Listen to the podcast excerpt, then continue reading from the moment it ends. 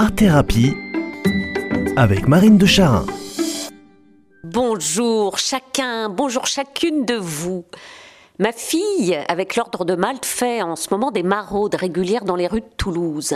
Par groupe de 5-6 jeunes, parce que c'est principalement des jeunes, ils vont dans les rues, thermos et croissants sous le bras, à la rencontre de SDF, de familles avec enfants, de pauvres, pieds nus dans le froid gelé à zéro degré, dont on a piqué les godasses la veille dans une baston de rue qui laisse des traces, à qui on a arraché le presque rien qui leur restait. Autant vous dire que ce sont des rencontres fortes, bouleversantes, très marquantes. Et quand ma fille rentre de cette matinée de maraude, pleine de ces rencontres et pleine de la violence de cette misère, elle rayonne. Mais oui, elle rayonne. Elle rayonne non pas de joie ni de paix, car c'est lourd d'être témoin à 17 ans de cette misère vertigineuse. Mais elle rayonne d'un supplément de bonté qui lui vient de très profond, d'une source dont je crois elle n'a même pas conscience, comme si elle irradiait d'un indicible supplément d'âme.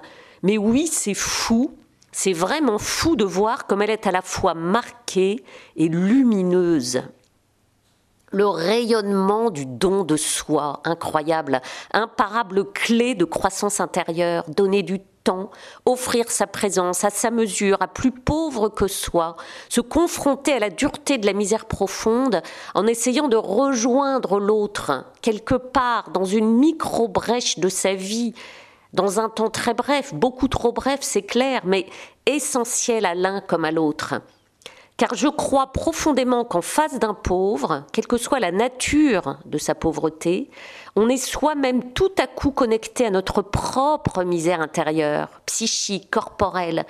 C'est comme si le pauvre appelait, rappelait le pauvre en nous. Le raté, le désespéré, le perdu, le petit, le coupable, le lâche, l'éméché, les bréchés, le blessé, le traumatisé, cette part de nous qui marche toute traviole, qui répète toujours les mêmes schémas, les mêmes coups boiteux, à la rencontre entre deux êtres. Dans cette part intime qu'on a en nous tous, cette part de pauvre, de petit, et c'est là qu'il se passe quelque chose qui fait des étincelles. C'est dans cette rencontre, car là, on est dans le vrai, on est dans le brut, on est dans le simple, on est plus loin que ce qui se voit, plus loin que ce qui se dit, se sait, plus loin que ce qui est conscient.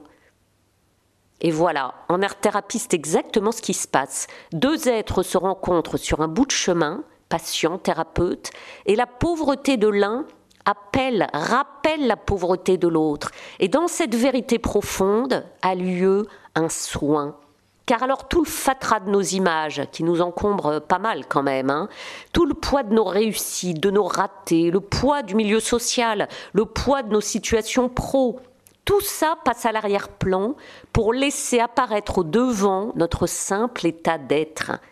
Et pas dans ce qu'il a de plus mirobolant, non, mais dans ce qu'il a de plus authentique, de plus vrai, de plus simple, de plus réel. Ah, et qu'est-ce que c'est allégeant, et qu'est-ce que c'est libératoire.